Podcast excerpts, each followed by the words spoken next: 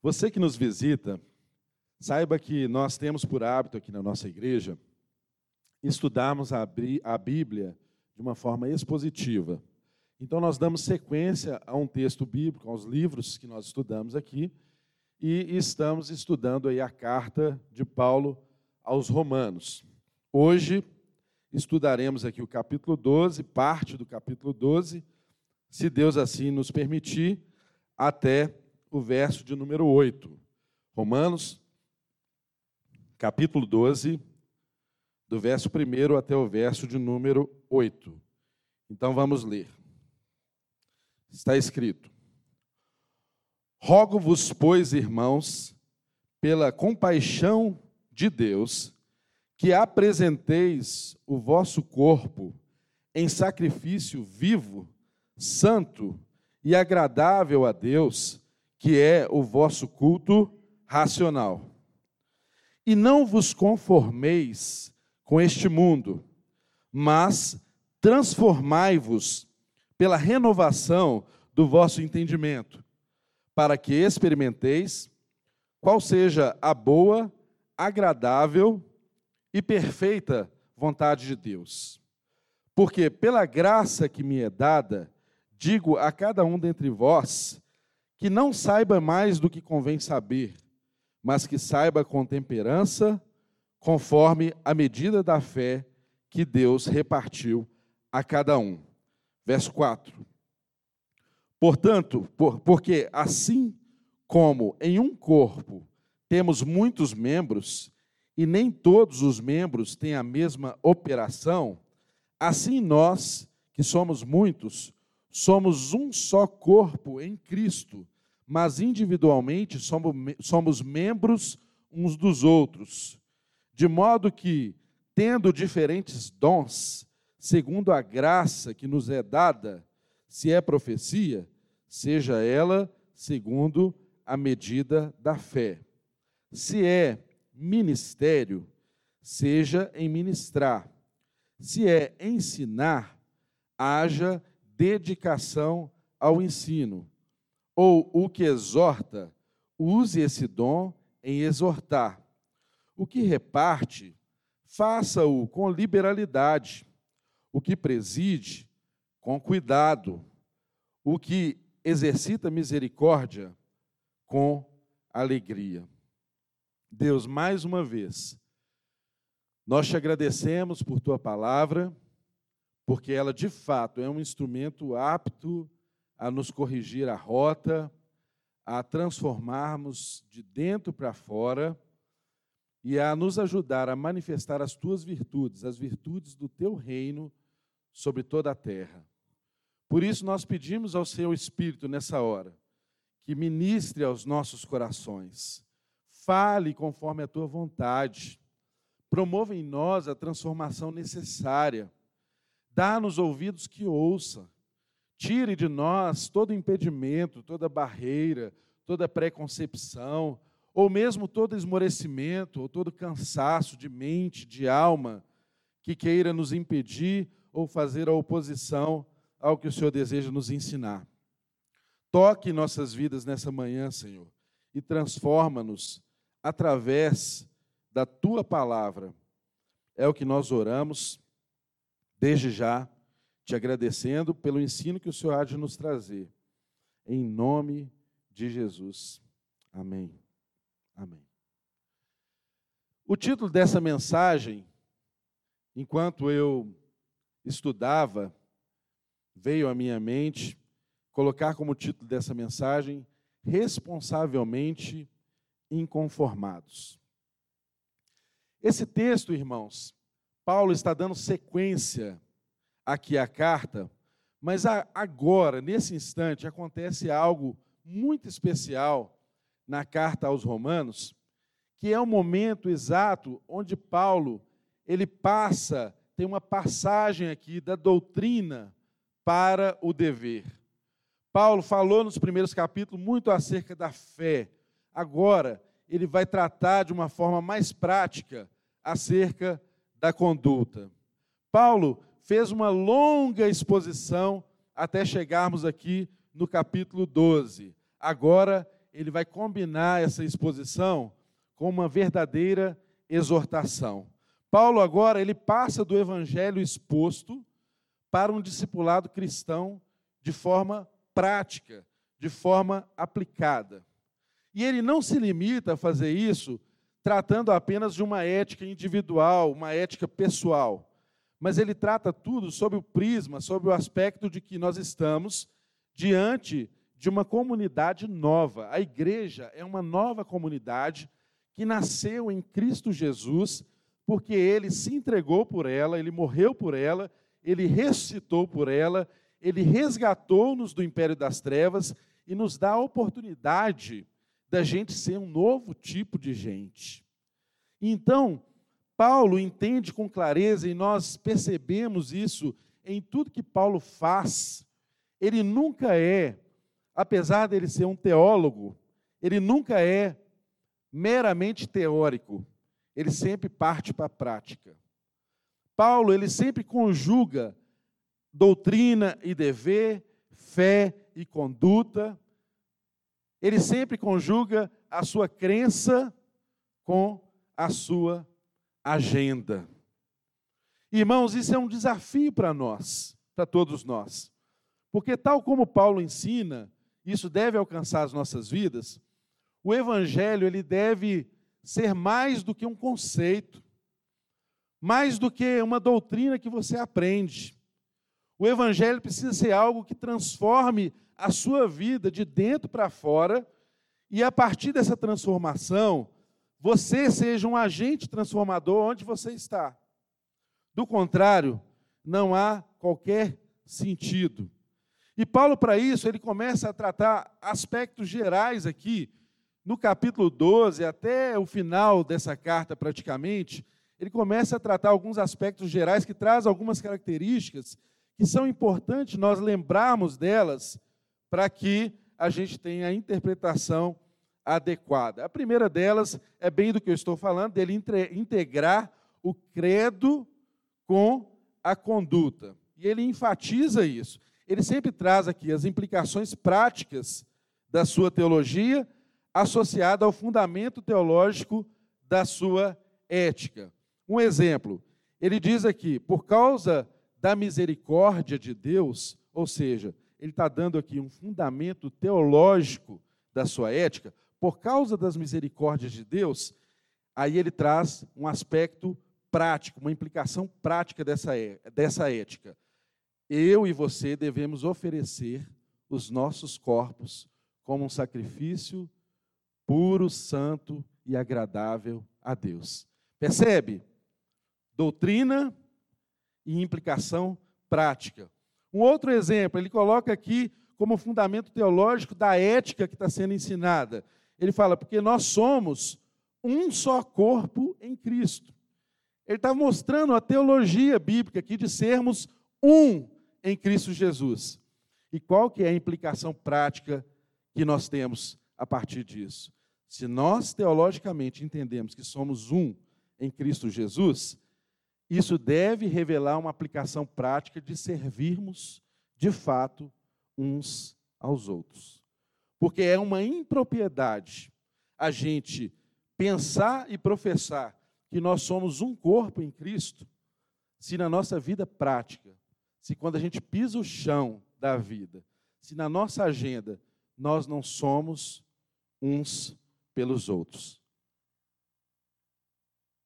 Então percebam, queridos, que nós estamos aqui no momento desse livro, dessa carta, em que Paulo vai fazer uma abordagem de ordem bem prática mesmo, acerca da nossa vida, acerca daquilo que o Evangelho exige de nós. E para isso, por muitas vezes vocês verão até o final desse livro, que Paulo ele faz remissões direta ou indiretamente a frases, a momentos, articulações feitas pelo próprio Jesus.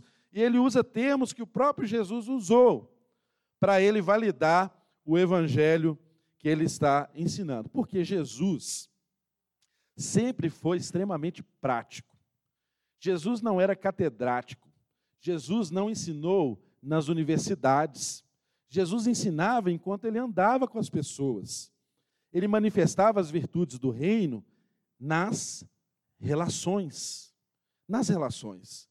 Toda a teologia que Jesus ensinou, ela se deu na prática, na vida, com a simplicidade, pisando o chão, entrando na vida das pessoas, visitando a casa das pessoas, indo aos enfermos, andando e permeando a relação dos pecadores.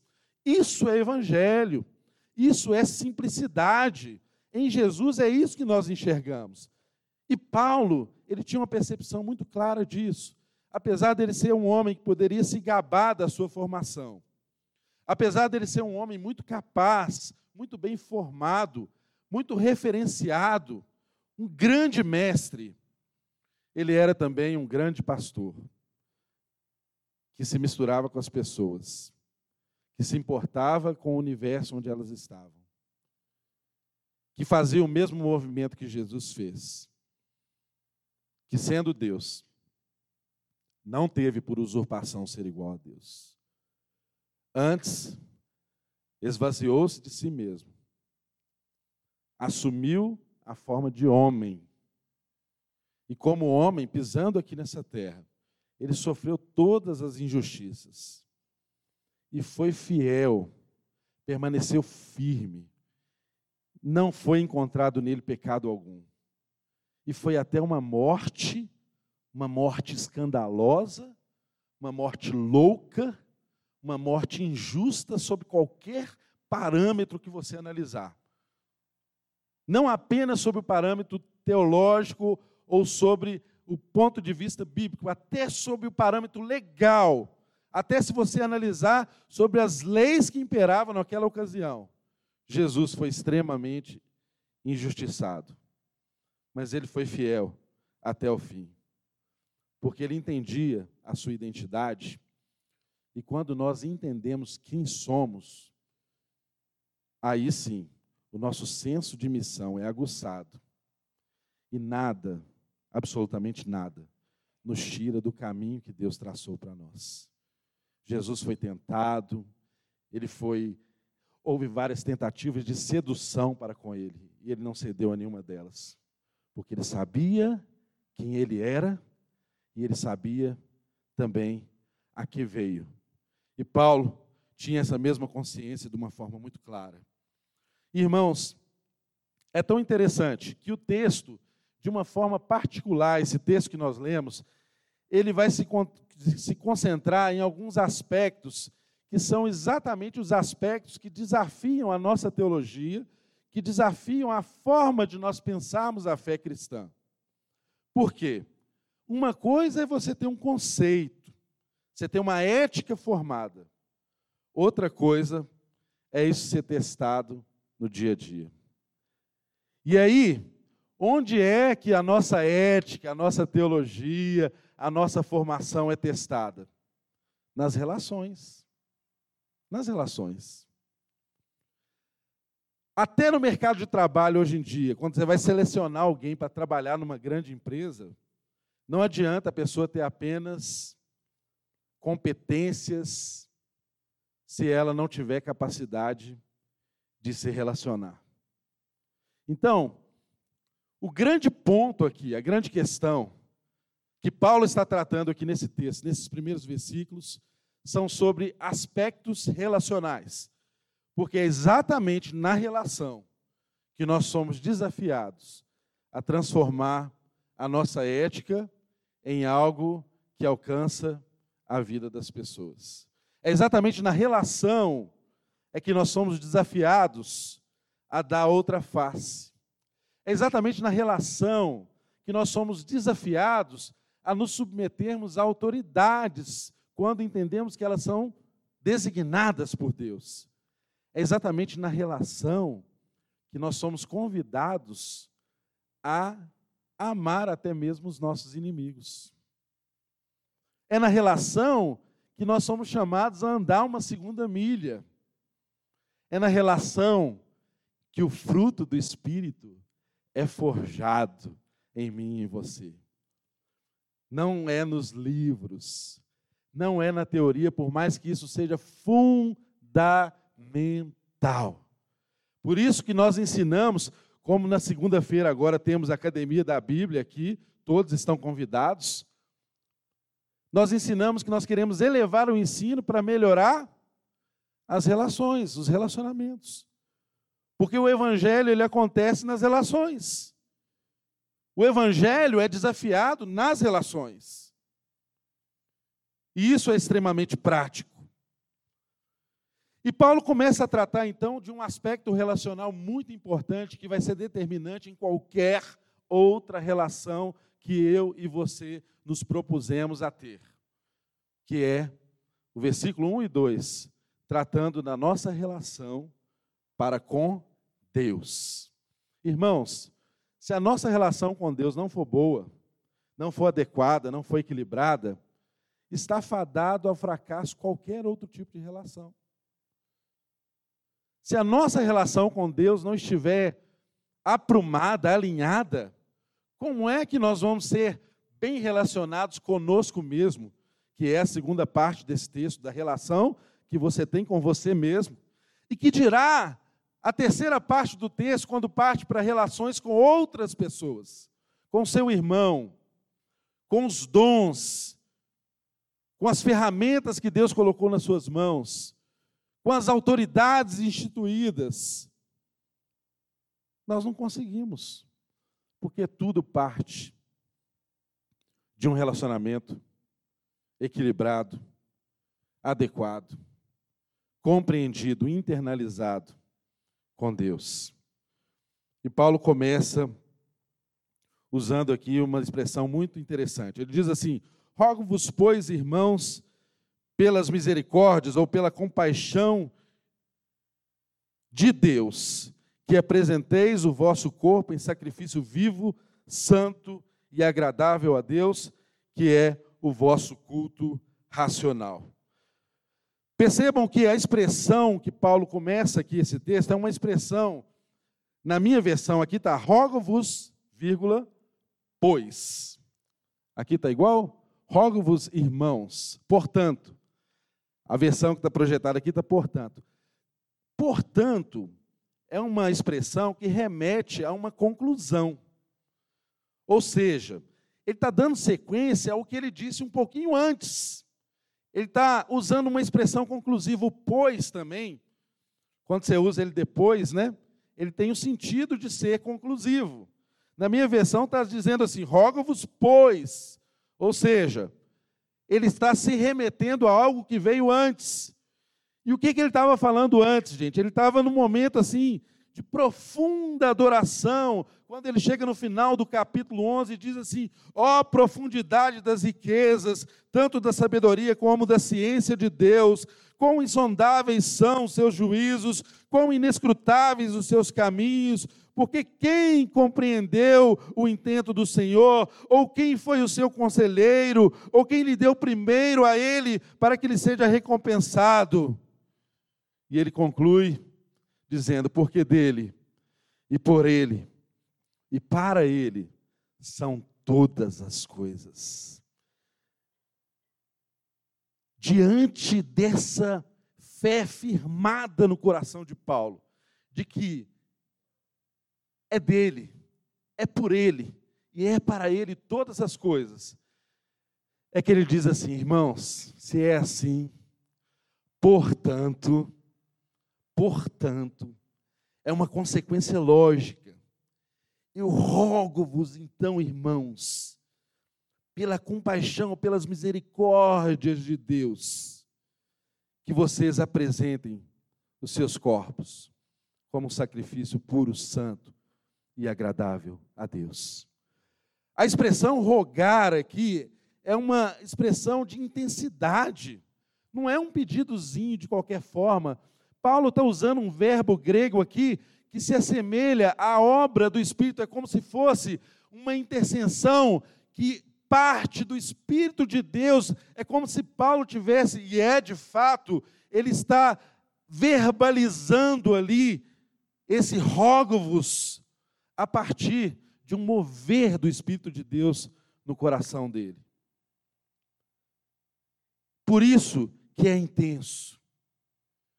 É necessário isso é indispensável. O texto diz: rogo-vos, a expressão do verbo grego aqui é paracaléu. Rogo-vos, súplica que vem do espírito, das entranhas, pedido intenso. E ele começa a se identificar aqui. A quem ele está se dirigindo? Rogo-vos, pois, irmãos. Percebam que um pouco antes, Paulo tratava de gentios e de judeus. Um pouco antes, Paulo tratava daqueles que eram naturalmente da videira e aqueles que foram enxertados na videira, os gentios, nós. Mas agora, nesse ponto do texto, Paulo não vê mais razão para tratar diferenças, porque em Cristo Jesus eu e você somos iguais. Apresentar o corpo como um sacrifício puro, santo e agradável a Deus é para todos. E ele então começa então a desfazer essa visão separada, separatista, porque ele estava falando com uma igreja eclética, que tinha todo tipo de gente, que tinha judeus e que tinha gentios.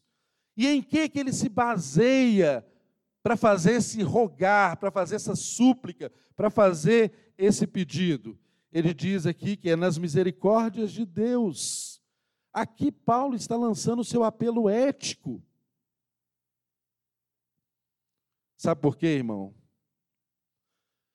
Porque eu e você não temos qualquer condição de ter uma vida eticamente correta segundo Deus, se não for através de uma verdadeira contemplação das misericórdias do Senhor. Você só consegue fazer aquilo que Deus exige de você. Você só consegue cultuar a Deus como Ele espera que você cultue quando você contempla isso a partir de uma visão adequada das misericórdias de Deus. Quando nós entendemos o quanto nós somos miseráveis e quão grande obra que nos alcançou, aí sim a gente entende o nosso lugar e por gratidão a gente então oferece os nossos corpos as nossas mentes em um culto racional que agrada a Deus. E esse sacrifício, meus irmãos, que ele diz aqui, um sacrifício vivo, santo e agradável a Deus, não é um sacrifício que é prestado nos templos. Não é um sacrifício como os sacerdotes faziam antes, mas Paulo está expressando aqui que há um sacerdócio universal, estendido a mim e a você, mas o sacrifício aqui não é trazendo um animal que vai ser morto, cortado em partes e apresentado a Deus. Não. É um sacrifício vivo. Ou seja, é na vida, é no seu dia a dia que Deus espera receber dos seus atos, da sua atitude, o cheiro, agradável, um incenso suave.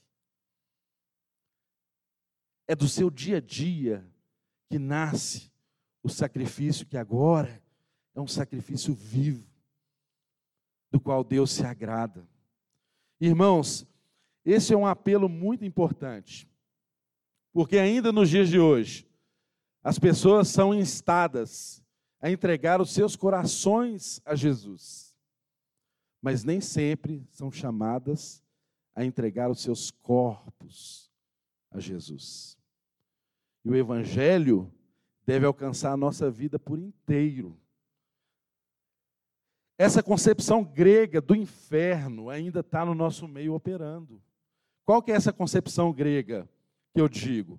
É a de que o corpo nada mais é do que a prisão do espírito um estorvo, uma tumba do espírito. Aí, nessa concepção grega, e quando Paulo fala a esses irmãos, ele sabe que essa concepção grega orienta a mente de muitos daqueles irmãos.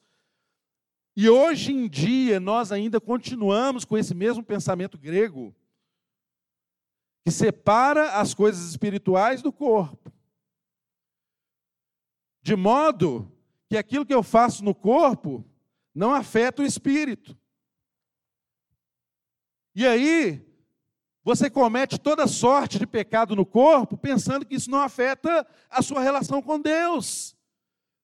Porque o seu espírito está em Deus, a sua cabeça, a sua mente. Isso é uma concepção grega, gnóstica. O evangelho que Paulo nos ensina aqui é o evangelho que alcança o nosso corpo, que alcança a nossa integralidade. Deus te quer por inteiro, não se ofereça ao pecado, à imoralidade. Meu irmão, tem padrão sim, tem conduta sim. Existe práticas sexuais impuras sim. Temos que cuidar sim dos nossos pensamentos, das nossas motivações, dos lugares onde vamos. O Evangelho espera isso de nós. As pessoas olham esperando isso de nós. Deus espera isso de mim e de você. O seu corpo é de Jesus. Veja bem o que você faz com ele. Não fique aí pensando que Deus é um cara bonzinho, que está pronto a te perdoar, independente das circunstâncias. Deus também é juízo. Pecado tem consequência. Pecado sofre juízo. O culto agradável a Deus não é um culto que se dá apenas no nosso interior, de forma abstrata, de forma mística. A nossa adoração, ela deve se manifestar em atos concretos no nosso dia a dia. Nós precisamos ter pés que andam no caminho manifestando a verdade. Nós precisamos ter línguas que falam a verdade por onde a gente anda. Pessoas que expressam amabilidade no falar. Palavras temperadas com sal. Sabe, aquele tipo de gente que você ouve e você quer ouvir, quer continuar a ouvir, é o tipo de crente que está em exceção, em, em, em extinção. Porque às vezes você não usa com sabedoria as palavras fala o que não deve. Eu e você precisamos nos policiar nisso, porque nós somos um culto ambulante. Nós somos templos do Espírito. As nossas mãos, elas devem servir para erguer os abatidos, para cuidar, para tocar as pessoas. E segundo Paulo, com o nosso corpo, a gente expressa adoração a Deus, tal como nós fazemos qualquer atividade trivial do dia a dia, como cozinhar, como limpar a casa, como consertar alguma coisa, como ir para a escola, como trabalhar, seja com o que você fizer, tudo é para Ele, tudo por Ele, tudo é dele. Tudo deve ser uma expressão de louvor a Ele. Nós temos aprendido isso de uma forma muito linda aqui na academia, viu, gente? O senhorio de Cristo em todas as áreas da nossa vida. Isso é tremendo. Como que nós temos que ter essa concepção de que Deus alcança todos os domínios. Nós somos por inteiro dele, inclusive no nosso corpo. E o texto continua expressando aqui e não vos conformeis com este mundo, mas transformai-vos pela renovação do vosso entendimento, para que experimenteis qual seja a boa, agradável e perfeita vontade de Deus. Antes, no verso de número 1, termina com a expressão do culto racional, falando que a gente deve se apresentar como sacrifício santo, agradável a Deus, que é o vosso culto racional. Nós não podemos esquecer que o único ser que é capaz de adorar a Deus com consciência é o ser humano. sou eu e você. Eu sei que alguns vão me criticar aqui depois. Mas o seu cachorrinho é muito legal, mas ele não adora a Deus nesse sentido. Só o ser humano tem capacidade de adorar o seu Criador. Só o ser humano tem consciência de quem ele é, tem consciência de si e pode adorar a Deus. Então, o nosso culto é um culto lógico. Por isso, o nosso culto é um culto racional.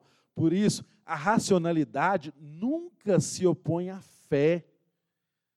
Isso é coisa de gente doida falar que racionalidade e fé estão em oposição. Não. A nossa fé é racional. A boa racionalidade afirma a nossa fé. E nos leva a cultuar a Deus da forma como Ele deseja e da forma como Ele é agradável. E o texto diz assim: Não vos conformeis com este mundo, mas transformai-vos pela renovação da vossa mente. Aqui, gente, há um chamado à não acomodação a não conformidade com a cultura prevalente. John Stott chama de uma forma muito interessante o evangelho de uma contracultura. Ou seja, há uma cultura prevalecente no mundo, mas essa não é a nossa cultura. Nós somos chamados para vivermos de uma forma diferente. Quando você olha o texto bíblico desde lá de Moisés e também repetindo em Mateus capítulo 6, verso de número 8, a gente olha aquela obra do Sermão do Monte maravilhosa, quando Jesus mesmo ensina coisas fundamentais, centrais da fé cristã. A gente às vezes não percebe que o versículo central do Sermão do Monte está lá em Mateus 6,8, sabe qual é? Versículo simples que diz assim: não sejais iguais a eles. Não sejais iguais a eles. Sabe por quê, meu irmão e minha irmã? Porque o pecado da humanidade sempre está nisso, em não confiar em Deus. E aí você começa a olhar para a grama do vizinho e você vê a grama do vizinho mais bonita. Foi assim na história de Israel. Foi assim que lá em Levíticos 18:3 também foi dito: "Não fareis segundo as obras da terra de Canaã". Então eu e você temos que ter a consciência clara de que Cristo nos salvou, nos resgatou para vivermos uma contracultura. O mundo não vai aplaudir o que você faz.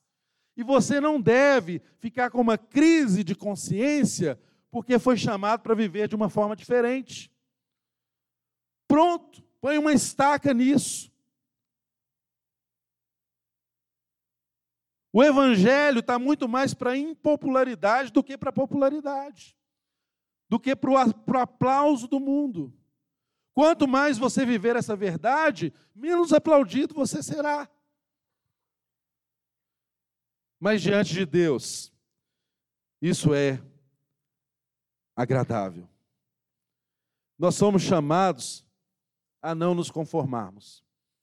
É tão interessante que o ser humano ele sempre é imitador, ele sempre imita um padrão. E Deus coloca diante de nós aqui apenas dois padrões.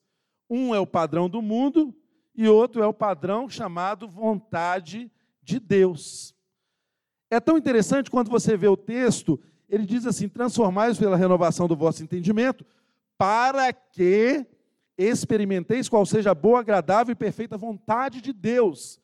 Quem aqui não quer experimentar a vontade de Deus? Não tem esse. Todo mundo quer experimentar a boa, perfeita e agradável vontade de Deus. O problema não está no nosso desejo de experimentar a vontade de Deus. O problema está em nós compreendermos que para experimentar essa boa vontade de Deus, é necessário não se conformar, é necessário se transformar todos os dias no entendimento. A renovação tem que ser diária. Todos os dias temos que ser transformados na nossa mente. Sabe por quê, meu irmão? Porque quem não se transforma se conforma.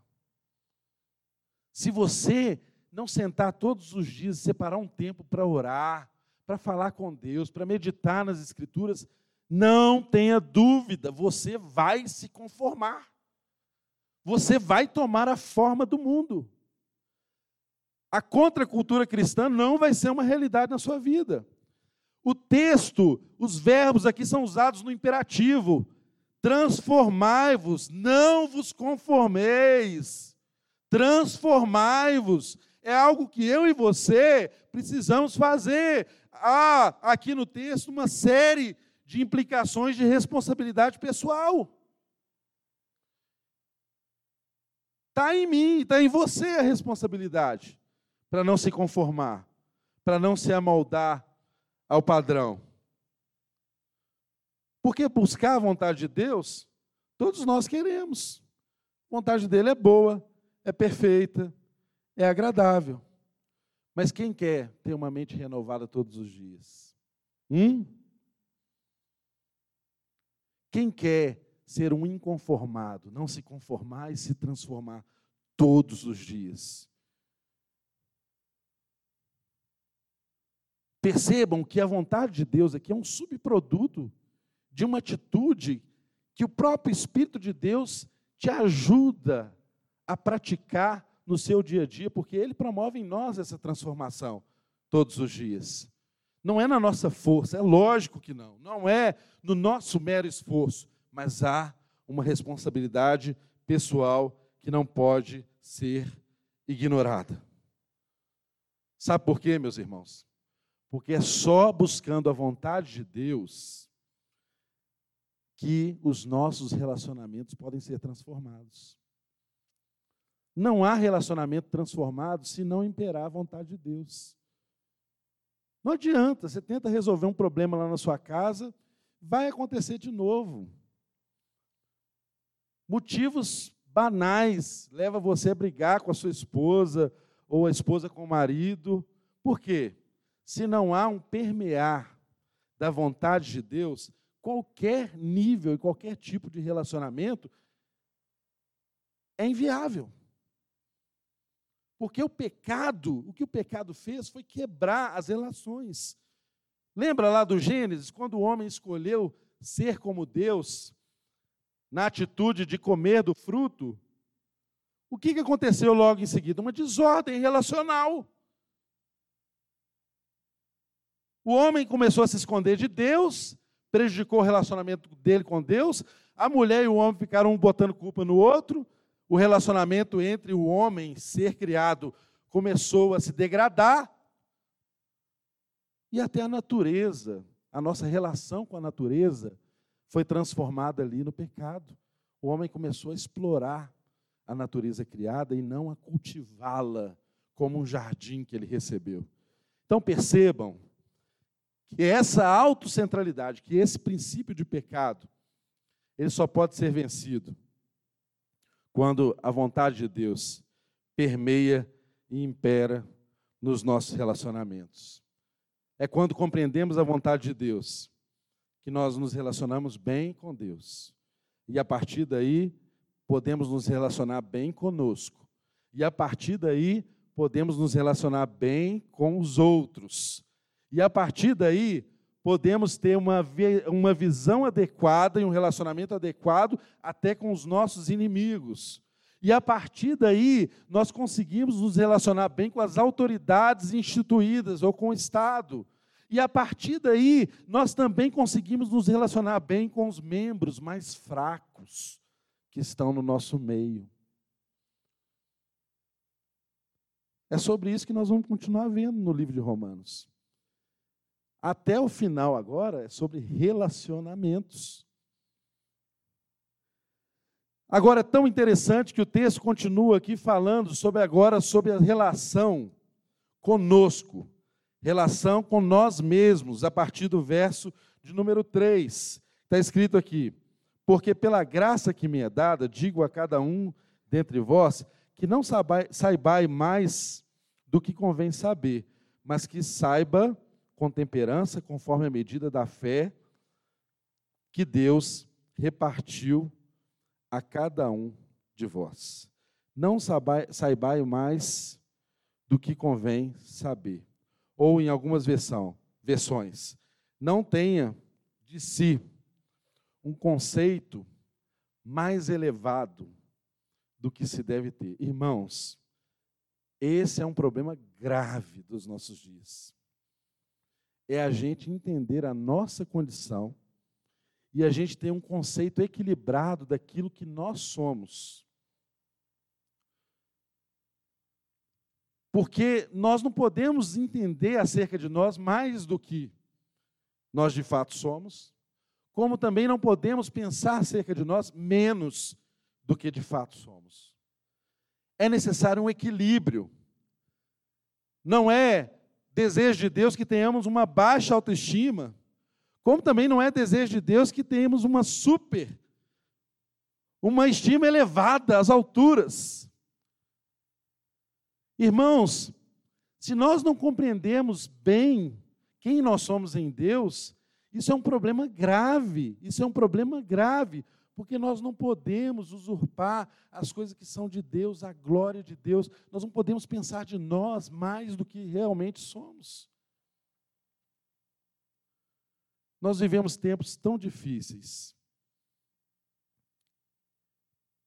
em que as pessoas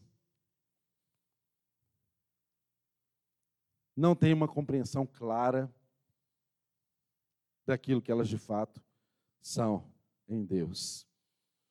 Isso é muito importante. Nem uma autoestima alta demais, nem baixa demais. O conceito aqui é ter um equilíbrio. Equilíbrio. Aí a pergunta que surge aqui, uma pergunta lógica que decorre, é: como eu posso evitar essa alta ou baixa estima? Como eu posso ter aqui então um conceito equilibrado de mim mesmo?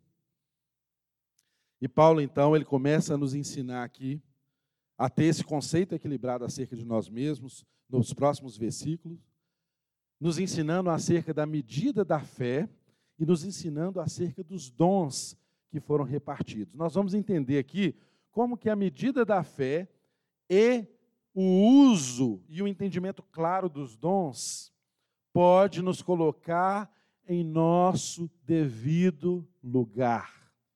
Pode nos colocar com a compreensão exata daquilo que nós somos verdadeiramente em Deus e aí nos colocar numa vida verdadeiramente equilibrada. Ele usa aqui no verso 3, pela graça que me é dada, digo a cada um dentre vós que não saiba, saiba mais do que convém saber, mas que saiba com temperança, conforme a medida da fé que Deus repartiu a cada um. Conforme a medida da fé que Deus repartiu a cada um, pode ser entendido de várias formas. Mas há dois significados aqui que são instrutivos para nós, que são importantes. Em qualquer deles, Deus traz um ensino importante para nós. Primeiro, é você entender que, conforme a medida da fé, é um, um instrumento para medição, um instrumento para padronizar. A outra forma de se entender é que não, não é um instrumento de medição de padrão, mas está falando aqui de uma quantidade de fé. Medida da fé está falando de uma quantidade de fé. Ou Medida da fé está falando de um padrão, de um medidor, de um prumo. Ora, irmãos, se estiver falando de quantidade de fé, que Deus dá porções variáveis de fé de forma diferente para cada pessoa, Deus pode dar mais fé para um do que para outro. Se for sob esse prisma, ainda assim, quem que deu a medida de fé? Deus. Há algum motivo para eu e você nos vangloriarmos disso? Nenhum. Se Deus quis distribuir a fé, essa medida, o dom, da forma como ele entendeu como adequada, tudo vem dele. Não há nenhuma razão em mim e em você para que a gente bata no peito e fale assim: ó, oh, eu recebi demais de Deus, sou muito usado por Deus. Jamais. Então, sob esse prisma, tudo vem de Deus. E quando nós reconhecemos que tudo vem de Deus, aí nós nos colocamos no lugar de humildade. A gente entende o nosso lugar. Agora, se você entende que essa medida da fé é um instrumento para medir, é um padrão pelo qual nós medimos a nós mesmos, aí ele vai ser igual para todo mundo. E aí, qual que é a medida da fé que o texto está nos ensinando então? A medida da fé que o texto estaria nos ensinando é o padrão que alcança toda a humanidade. Você quer entender o seu lugar? Olhe para o evangelho da cruz do Calvário. Porque é no evangelho da cruz que você vê Cristo unindo juízo e misericórdia para te salvar. Quando você olha a sua vida, quem você é, sob a perspectiva da cruz, você olha e pensa assim: como eu merecia o juízo, e como eu não merecia esse perdão. Sabe, irmãos, quando nós olhamos sob a perspectiva do evangelho da cruz, nós somos reduzidos à nossa verdadeira significância, ou melhor dizendo, à nossa insignificância. Porque é paradoxal isso, né? Nós significamos algo em Deus, mas diante do evangelho da cruz, o que que eu e você somos? Titica de galinha. Você é o verme do cocô do cavalo do bandido. Não passa muito disso. Quem te deu autoridade para pensar que você é muito mais do que de fato você é? Você é um morto vivo. Você estava morto outro dia. E foi resgatado do império das trevas para o reino. Morto não se salva. Morto não anda, não expressa vida. Deus é que te deu vida. De que, que você vai se gabar? O que que te pode orgulhar e fazer você bater no peito e falar eu sou? Só tem um eu sou. E um tanto de nada é que está debaixo desse eu sou. Entenda o seu lugar, meu irmão. Porque quando nós compreendemos quem nós somos em Deus, aí sim nós conseguimos equilibrar a nossa fé, a nossa vida. E aí a gente não fica olhando para nós achando que a gente é demais. Porque a cultura do dos nossos dias nos ensina assim. A gente pensa que a gente é demais, e o pior, às vezes a gente tem um monte de gente falando que a gente é demais. E isso é um problema grave. Isso é um problema grave. Não pense de você mais do que de fato convém. Seja humilde. E o lugar da nossa humilhação, nós encontramos é exatamente quando nós olhamos para aquilo que nos padroniza. Todos fomos salvos pelo mesmo Evangelho. Todos somos alcançados pela mesma cruz. Então não há nada em mim ou em você, meu irmão, que te faça melhor do que quem está aí do seu lado. Nada. Absolutamente nada. Nada. E é tão interessante que o texto continua nos ensinando porque assim como um corpo tem muitos membros, nem todos os membros têm a mesma operação. Assim nós, que somos muitos, somos um só corpo em Cristo, mas individualmente somos membros uns dos outros. Muito louco isso. Deus, para promover uma unidade, para criar um único corpo, para fazer uma coisa só, o que, que ele promove? Ele nos faz diversos. Para fazer um, ele cria a diversidade. Ele cria a pluralidade. Os dons são diversos. E entenda, meu irmão, a mão, ela só tem sentido se ela está no corpo. Se eu cortar essa mão aqui, ela não tem mais função nenhuma. Não serve para mais nada. Essa noção de corpo tem que estar clara em nossa mente, assim como estava na mente de Paulo. A cabeça fica extremamente incomodada quando um dedinho do pé está inflamado, quando tem uma unha encravada. Isso é noção de corpo. Cristo não veio te salvar individualmente, ele, veio resgatar a sua noiva. A obra é para a igreja. Então não fique se achando aí. Você tem um lugar no corpo. É no corpo que você encontra sentido para a sua vida. É no corpo que você encontra referências, é no corpo é que você é nutrido. Qualquer membro fora do corpo morre. Não tem função.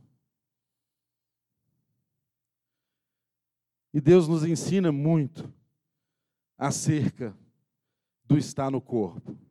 Porque o texto começa a tratar de alguns, de um rol exemplificativo de dons. Por que, que eu digo exemplificativo? Ele não é exaustivo, ele não se acaba apenas aqui no texto de Romanos. Tem vários textos no Evangelho que outros dons são expressados, tal como Efésios, como em 1 Coríntios. Mas aqui há alguns dons que ele está expressando aqui que são importantes para nós entendermos o nosso lugar no corpo.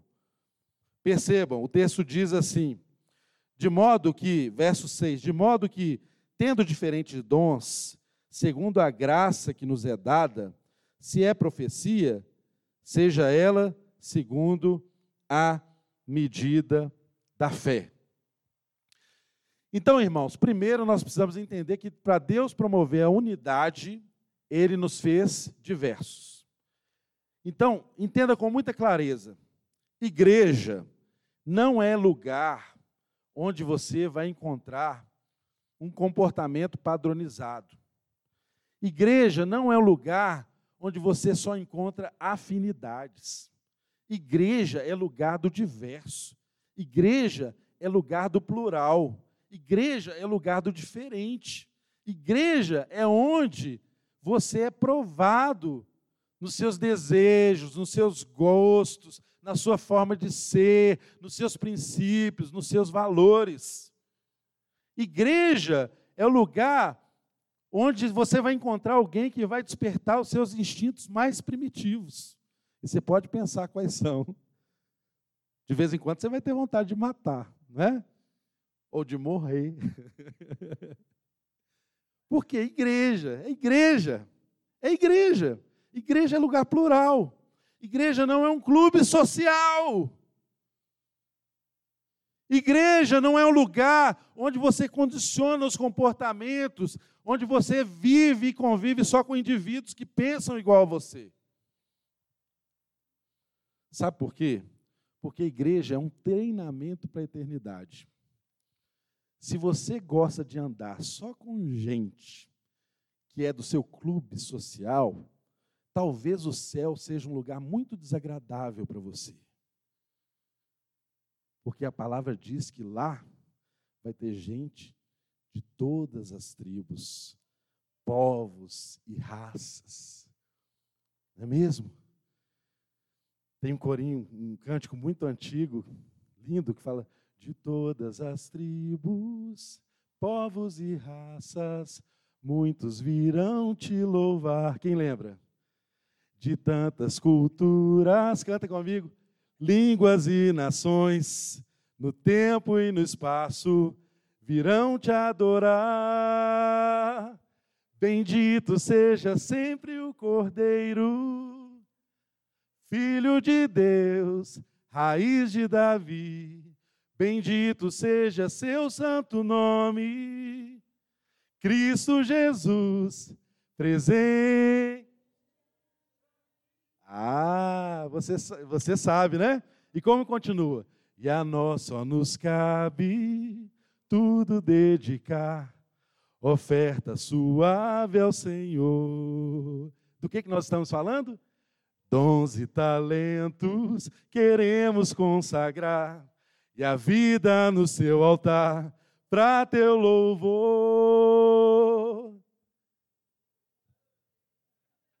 Me ajuda? Filho de Deus, bendito seja seu santo nome.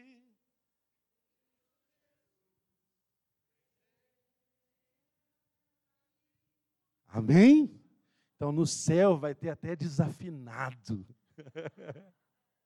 Tem um lugarzinho para mim e para você lá. Amém? Como o poeta diz, no peito dos desafinados também bate um coração. Não é mesmo? Então, irmãos, entendam que dom, igreja é lugar de diversidade, por isso Deus se manifestou na igreja com diferentes dons, que eu quero ler apenas para mencioná-los aqui, porque é importante. Essa lista não é exaustiva, tem vários dons acerca da igreja no Evangelho, mas está escrito aqui de modo que, tendo diferentes dons, segundo a graça que nos é dada, se é profecia, seja ela segundo a medida da fé. Se é ministério, seja em ministrar. Se é profecia, gente, é tão interessante nós pensarmos que o dom de profecia há uma polêmica, às vezes, na interpretação dele, porque a profecia, como fundamento bíblico, é um dom que já foi extinto, porque já está fundamentado na palavra. Porque senão, um profeta que levantar e falar como profeta de fundamento bíblico, você teria que escrever na Bíblia tudo que ele está dizendo e cumprir cabalmente. Mas nós percebemos que na Bíblia há duas acepções com o dom de profecia. Há um dom profético dos apóstolos, que é fundamento bíblico, como há também um dom profético que é submetido ao crivo da palavra de Deus, de você analisar o conteúdo da profecia.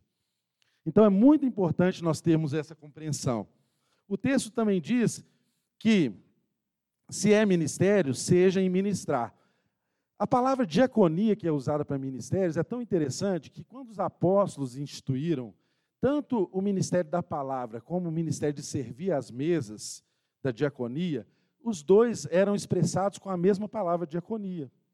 Então, irmãos, é tão importante quanto quem prega, quanto quem ensina, é tão importante quanto o ministério de alguém que serve às mesas. Aliás, entenda lá em Atos que o ministério da diaconia, sete foram escolhidos exatamente porque as relações estavam conturbadas, né, porque os nossos problemas são sempre relacionais, havia um problema na distribuição das bênçãos, né? tinha muita benção para distribuir, e aí as viúvas de origem grega brigavam com as de origem judaica, judia.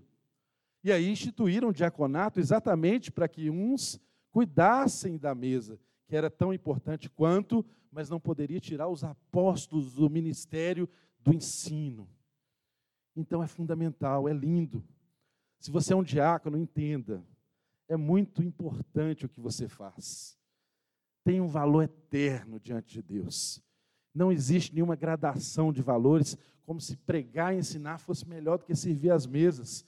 Irmão, você chegou aqui e está nesse ambiente porque alguém está confortável, porque alguém antes chegou e ligou o ar-condicionado. Antes de você, uma hora antes de você estar tá aqui, alguém veio aqui ligar o ar-condicionado, alguém preparou uma recepção para você. Olha, alguém fez esse vaso de flor lindo para que você cultuasse com a estética, apreciando o belo. Agora eu até falei até fui mais profundo, né? Então percebam que igreja se dá na multiplicidade dos dons. É exatamente isso. E o texto continua: seja, se é ensinar, seja dedicado ao ensino. Se você tem o dom de ensinar, estude mesmo, se prepare mesmo, busque mesmo, ensine com muita humildade, porque tudo vem de Deus. E o texto continua: se o seu dom é exortar, use esse dom em exortar. Exortar, encorajar, aconselhar, consolar. Sabe aqueles irmãos que têm esse dom? Isso não é um dom. É claro que a exortação, o encorajamento, ele também ele advém também da pregação pública, do púlpito, assim como a profecia também, viu, irmãos? Enquanto nós pregamos a palavra de Deus, há um dom profético se manifestando e edificando o corpo. Mas é tão interessante como a gente tem alguns irmãozinhos que sempre estão prontos para consolar, sempre estão prontos para suportar, para ajudar, eles se apressam em ajudar, eles têm misericórdia, eles conseguem identificar a miséria do coração do outro, se identificam e servem. Assim como o texto continua dizendo: o que reparte, faça-o com liberalidade. Olha, o dom de repartir. Às vezes Deus tem colocado tantas coisas nas suas mãos. Você nunca pode se iludir pensando que isso é fruto do seu trabalho, fruto da sua competência apenas. Mas entenda que isso é obra de Deus na sua vida. Ele tem te enchido os celeiros para você repartir. Isso é um dom. Liberalidade é um dom, está aqui, ó, na Bíblia. E liberalidade, meu irmão, não depende de quanto você tem. Não depende de quanto você tem. Há pessoas que são liberais tendo quase nada. Sempre repartem, sempre multiplicam. E há pessoas que muito têm e também não repartem, não são liberais. Então, isso é um dom muito claramente expresso. O que preside, presida com cuidado, lidere com cuidado. Você lida com pessoas, você toma decisões, pense nas decisões que você vai tomar. E o texto encerra dizendo: O que exercita a misericórdia, o faça com alegria. A Fernanda veio aqui falar da ação social. Nós temos aqui na nossa igreja um trabalho com os moradores de rua que levam café de 15 em 15 dias e revezam com jantares. Irmãos, quando a gente exerce misericórdia, porque esse é um dom de Deus, qual que é o perigo, às vezes, de quem exerce misericórdia? É de você ser contaminado pela tristeza e pela miséria da pessoa que você está ajudando. Então, o texto nos ensina a nos identificarmos com a miséria de alguém, porque esse é um dom. O misericordioso, ele condói, ele se alinha com a miséria do outro. Mas ele tem que tomar cuidado para ele não ser absorvido por aquele sofrimento. E ele faz isso com alegria no coração. Então, meus irmãos, percebam que nessa lista de dons, tal como em qualquer lista de dons que você encontrar aqui no Novo Testamento, três coisas são fundamentais de você entender. A fonte dos dons sempre é Deus. Não há motivo algum para você se vangloriar. O propósito dos dons é sempre a edificação do corpo. Dom que não serve para o corpo é ferramenta guardada, imprestável. Se você tem um dom, seja diligente e responsável em edificar o corpo com o dom que você tem. E o último detalhe, o dom, ele é sempre variado, porque o Cristo o distribui conforme a necessidade. Oremos para que Deus traga na nossa comunidade os dons que nós precisamos. Amém? E eu tenho certeza que você já é resposta dessa oração. Fique de pé no seu lugar. Vamos agradecer a Deus por esse dia, por esse culto, por esse momento de adoração.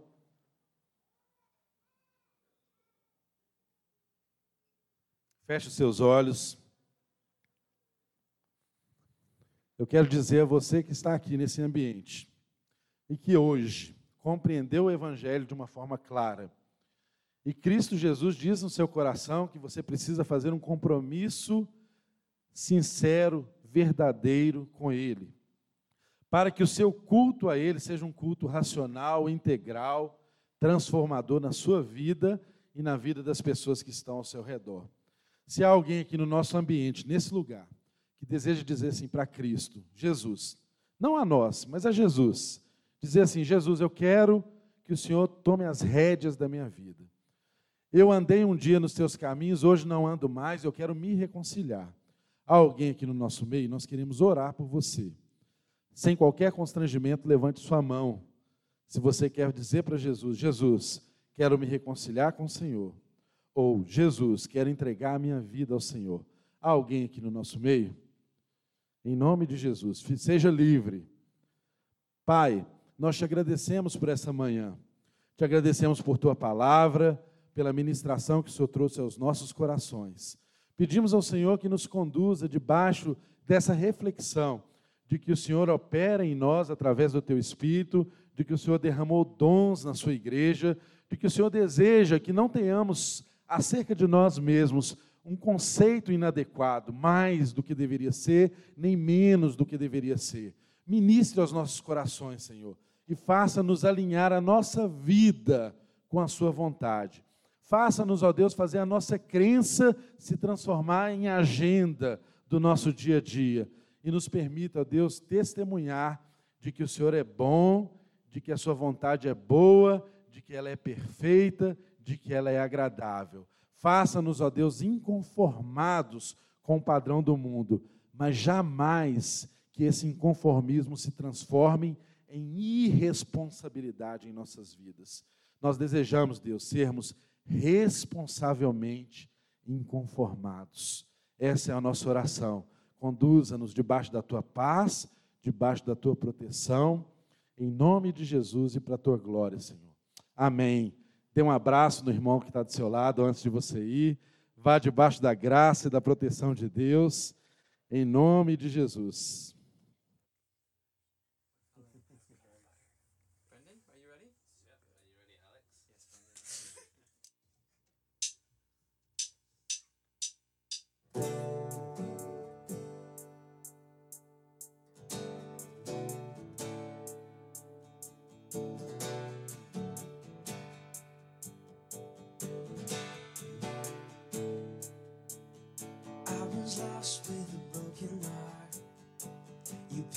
up, now I'm sad.